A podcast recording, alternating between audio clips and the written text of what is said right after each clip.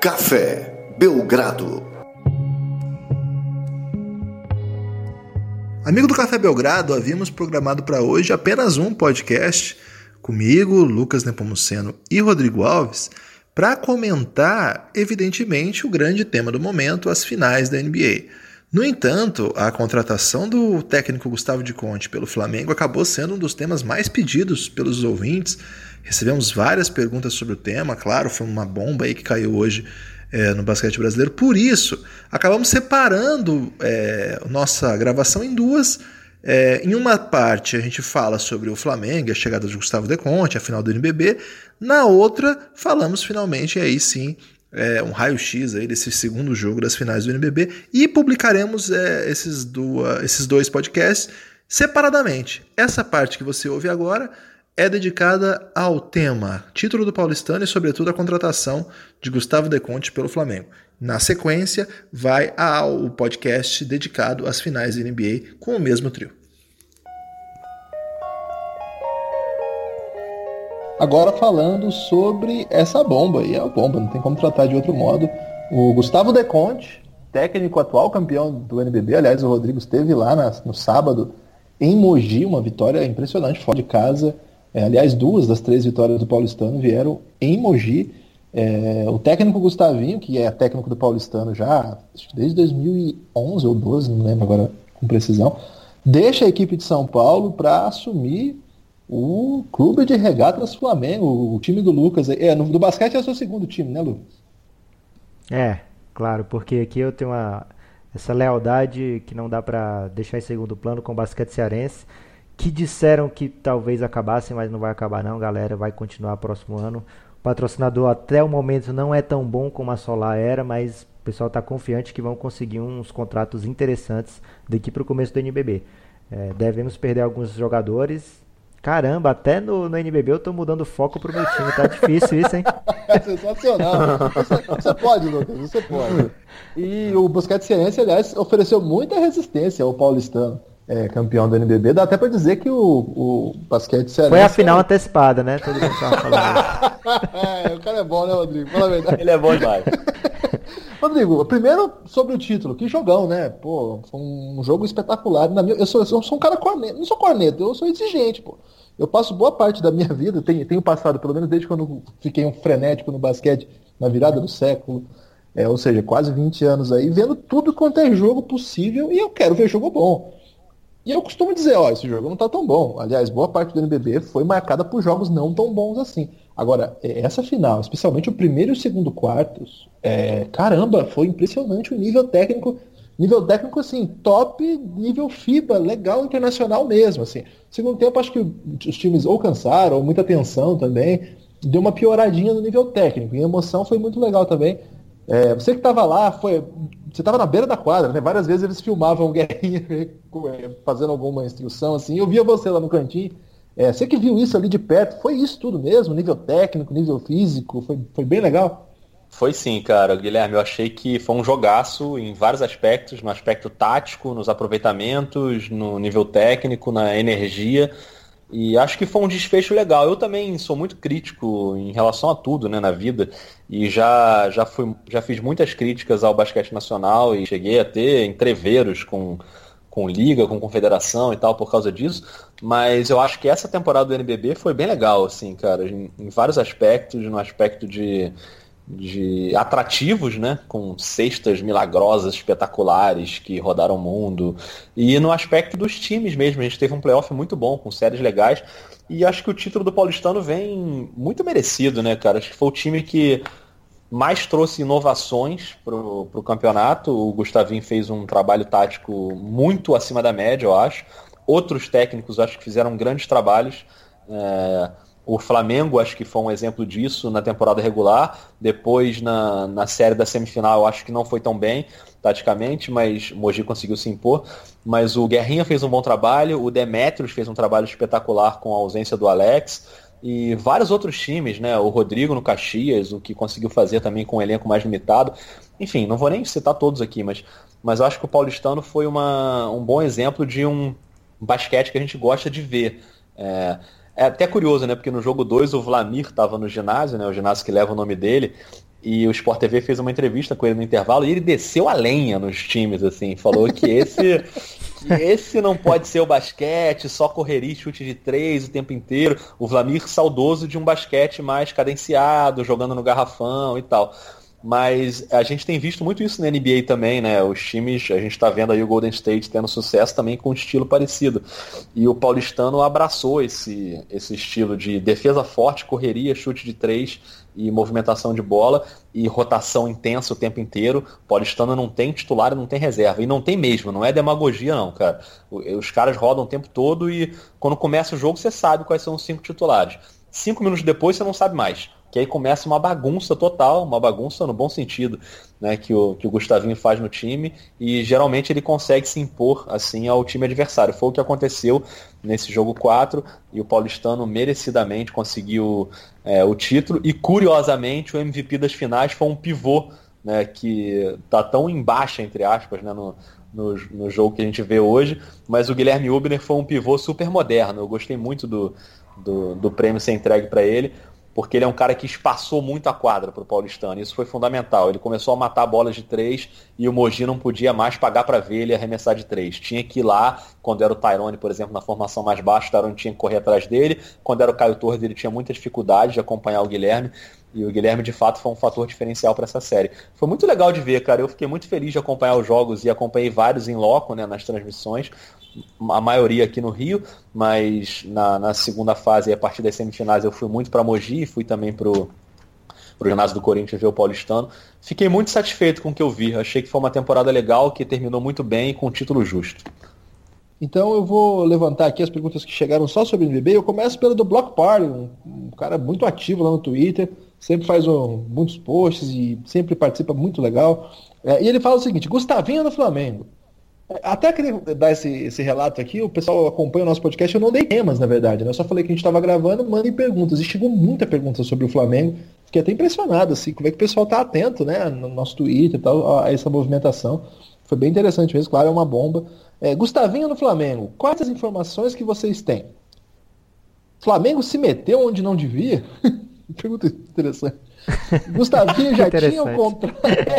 Gustavinho já tinha o contrato assinado ou só estava palavrado? Não, Gustavinho, na verdade é o seguinte, ele tinha contrato de mais um ano ainda com o Paulistano e pretendia cumpri-lo. No entanto, a proposta do Flamengo maior o seduziu, e não só maior no sentido financeiro, mas também maior no sentido orçamentário, para montar o, o, time, é, maior no sentido de dimensão, né? Você imagina, a torcida do, do Paulistano bota mil. O Flamengo tem milhões de torcedores. Então, é é outro patamar de, de, proposta e não existe isso de se meter onde não devia, não. O basquete é assim mesmo. O pessoal vai falando com todo mundo, vai negociando, não só o basquete, todos os esportes são assim. É, demandar que algum time tenha uma conduta ética de não procurar adversário ou procurar jogador que sob contrato, não existe. Isso não existe. E se alguém falar que faz isso, é, eu não contrataria para ser o meu dirigente. Porque se ele não faz isso, ele vai ficar para trás. Porque quando acaba o campeonato, os negócios já estão em andamento. Então, acho que nisso aí já me antecipei para dar minha resposta. Seguindo aqui, é, para você essa aqui, Lucas. Com a vinda do Gustavinho e a permanência do Marquinhos, é, tá, é, até a, entrar aqui não estava definida a permanência, mas estava encaminhada a permanência do Marquinhos. A provável vinda do Lucas Dias. O, o Lucas Farias está trabalhando em cima já de várias informações que ainda não são confirmadas. Além de Varejão, tudo indica que Lebron vai para o Flamengo, Lucas?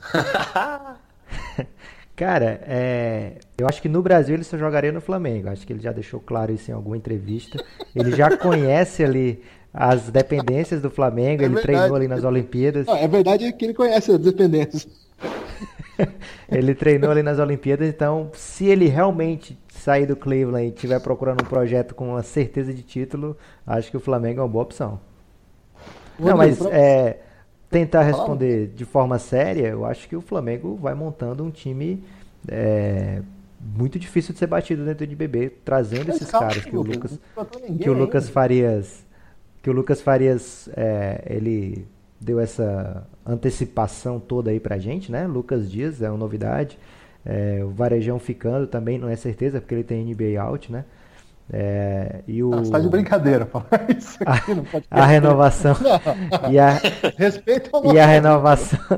e a renovação do Marquinhos, o Flamengo vai fazer como o Guilherme falou, né? Que é só buscar taça, né, Guilherme? Como deu certo esse é, ano também. Eu tava falando do ano que vem, quando eu falei isso lá no O Jorge Soucas, olha aí, ó, audiência de nome grego.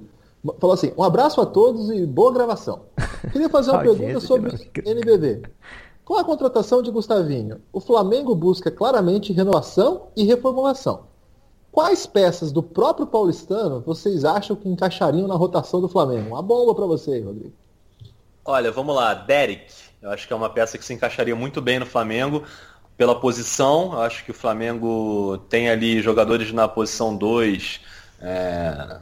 Não sei, tem jogado com o Ramon, né? Joga ali geralmente com o Kubijan e Ramon. Eu acho que o Derek seria um nome ótimo e um cara que no paulistano ele é aquele falso reserva, né? Ele começa no banco e geralmente entra e vai muito bem no último quarto, é um cara muito decisivo. Não sei, talvez seja um desafio para o Derek ganhar um papel de mais protagonismo jogando no Flamengo. Não sei, também não tenho a menor ideia de como é que é a situação contratual dele. Estou falando aqui pela parte técnica, tá? E, e um jogador, sei lá, como o Jonathan, por exemplo, para vir para a reserva do Marquinhos, eu acho que o Flamengo sentiu muita falta de um reserva na posição 3. Um bom ala alto, forte, que possa jogar no perímetro. E o, o Pilar chegou a jogar ali improvisado em, em, alguns momentos, mas também jogava na 4. É, eu acho que o Flamengo sentiu falta. Então, é, o Marcelinho também é, joga na 2 e na 3, né? mas agora não, não tem mais Marcelinho.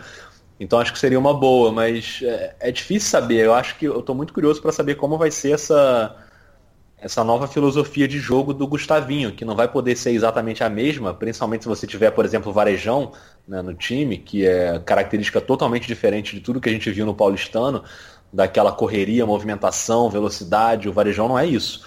O Varejão é o cara de segurança no garrafão, reboteiro e vai tentar jogar e sair para fazer bloqueio e tal. É diferente, né? É, eu acho ele até bem diferente do Ubner, propriamente dito, que o Varejão não é um cara que vai matar a bola de três, então é um jogador que não espaça muito a quadra. E, enfim, tô, tô curioso para saber como é que vai ser. Vai ser um baita desafio, mas eu tô otimista pelo lado do Gustavinho e do Flamengo. Acho que pode ser um casamento bem interessante aí e uma nova etapa na carreira dele para para mostrar serviço. Sem dúvida nenhuma, ele sai totalmente da zona de conforto dele, onde ele estava há muito tempo, para com um esquema que é a cara dele e é a marca dele, para ir para um outro cenário com característica diferente de time, com característica diferente de pressão, com uma torcida muito mais ativa e cobradora ali, né, de, de tentar tirar o máximo do time o tempo inteiro. Então vai ser um desafio novo para o Gustavinho. Fiquei surpreso com a decisão na, no jogo lá do. Só para contar uma historinha rápida, quando estava acabando a transmissão lá oficial da liga, né, que eles fazem o pós-jogo, eu estava já indo embora ali no ginásio, estava do lado e estava ouvindo ali o que eles estavam falando e o Gustavinho estava sentado ali com eles conversando.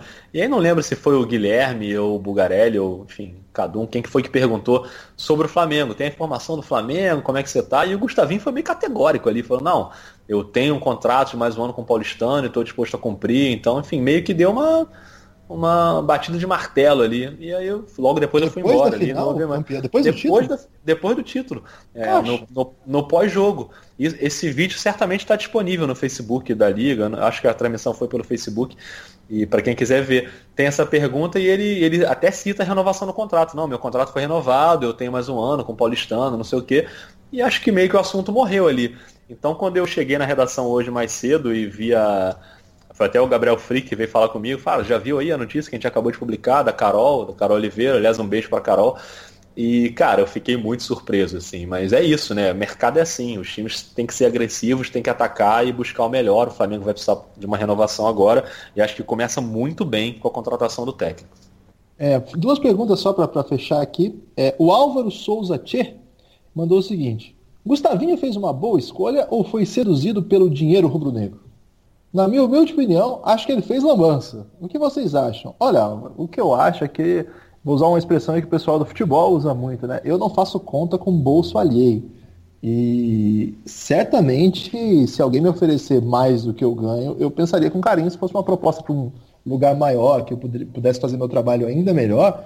Pô, com certeza aceitaria, sem nenhum problema, mesmo se tivesse muito carinho. Por exemplo, aqui no podcast Café Belgrado. Rodrigo lança lá o podcast na Globo. Me chama Olha aí, lá hein? pra Vai ganhar o acontecer isso, hein? Ah, temos Ganhar o dobro, Guilherme. Isso aí Olha é. aí, hein? Depende de quantas pimentas ele vai arrumar pra nós. Porque o nosso cachê é em pimenta. Rodrigo, vai ter o podcast lá na Globo? Não, fala aí da resposta. Não foge da resposta, não. Depois a gente fala do podcast Tô na Globo. apurando. Tô A apurando. verdadeira bomba do basquete nacional, hein? Caramba, agora ao Ferrou vivo. pra nós, hein, Lucas? Ferrou. Vamos aproveitar esse, esse momento aí que não tem ainda podcast do Rodrigo. E aí é dinamite. Então, então eu não faço essa- esse tipo de, de conta, não. Eu acho que cada cara tem que ir pra onde quiser. Porque também, se ele perde um ano depois aí, olha o que acabou de acontecer com o Zé Ricardo. Aliás, foi o Zé Ricardo que pediu demissão, né? Assim, mas enfim. O Zé Ricardo tinha uma proposta nível Carilha aí, talvez um pouco menos, para ir para a Arábia.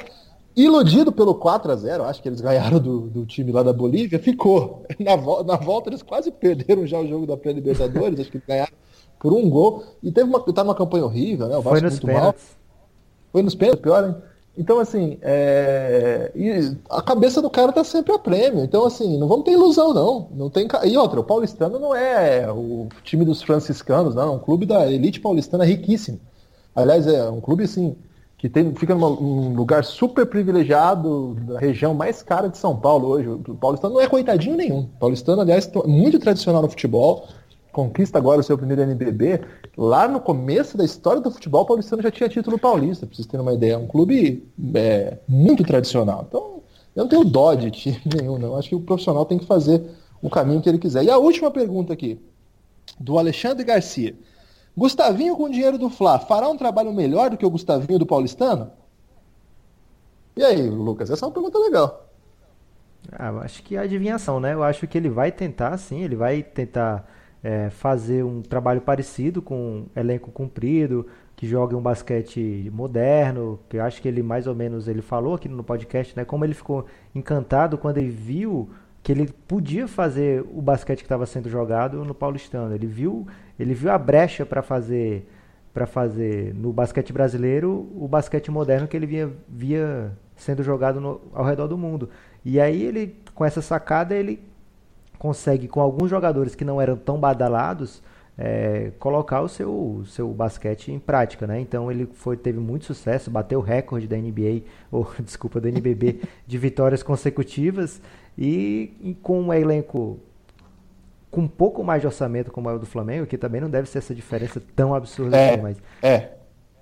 então, com um É elenco com absurdo. muito mais orçamento, ele vai ter é, mais chances, assim, de trazer jogadores. Porque ele estava empolgadaço com o Derek na temporada passada. Ele falou aqui no podcast, ele falou, pô, quando eu vi que o Derek vinha pra cá, eu vi que a gente era, realmente era forte. Então, assim, atrair Dereks agora, com todo respeito ao Derek, que foi o principal responsável por eliminar o basquete cearense aqui, mas é, ele vai conseguir atrair sim Dereks, é, jogadores do nível técnico do Derek, é, ou até mais consolidados já na carreira para fazer o mesmo tipo de serviço no, no Flamengo. Vou ficar muito curioso de ver esse NBB. Agora o basquete é jogado na quadra e vai ter outras equipes aí também com, com investimento interessante e com nível técnico que eu acho que vai ficar mais ou menos parecido no fim das contas. Eu acho que não garante o título trazer o Gustavinho, mas eu acho que o Flamengo fica mais forte hoje. A última, então, Rodrigo. Que coisa é essa? Vai ter um podcast do Rodrigo Alves? Não, o podcast do Rodrigo Alves não, né? Também não é assim. É, mas a gente tem uma ideia já bem antiga de fazer o podcast do Dois Pontos, né? Eu e o Rafael Roque. E isso acho que finalmente está saindo do papel. É, tudo bem que a temporada está acabando já na NBA. Demorou mais do que a gente imaginava, mas enfim, tem uma série de questões lá de desenvolvimento e parceria com a Rádio Globo, CBN, que tem uma plataforma de podcast também. E e ano de Copa do Mundo também fica todo mundo muito envolvido em outros assuntos, né? E a gente tem a ideia de fazer o podcast para a próxima temporada, mas a- acho que a boa notícia é que a gente deve começar a fazer, já botar no ar a partir de agora, assim que acabar essa temporada, e já começar a falar sobre draft, mercado. E eu tenho uma ideia também de fazer é, livremente inspirado no- naquele podcast que eu não sei se vocês conhecem, o Café Belgrado, que é fazer entrevistas e conversas com personagens do basquete brasileiro. Então fazer uma versão brasileira do Dois Pontos também para manter na ativa aí durante esse período de entre safra. E, E é isso, cara. E eu acho que com o nosso orçamento lá a gente consegue pagar o dobro aí do que vocês dois recebem no Café Belgrado e montar um super time também, porque a gente vai entrar para ganhar título, isso aí. Ah, nós estamos muito fácil, viu, Rodrigo? Só queria que você é. não vai oferecer nenhuma resistência. gente, um forte abraço aí. Na próxima próximo podcast pós-jogo tem surpresa por aí. Não vou falar ainda não. Olha aí? Tem surpresa por aí, só vou dizer por isso. Um abraço.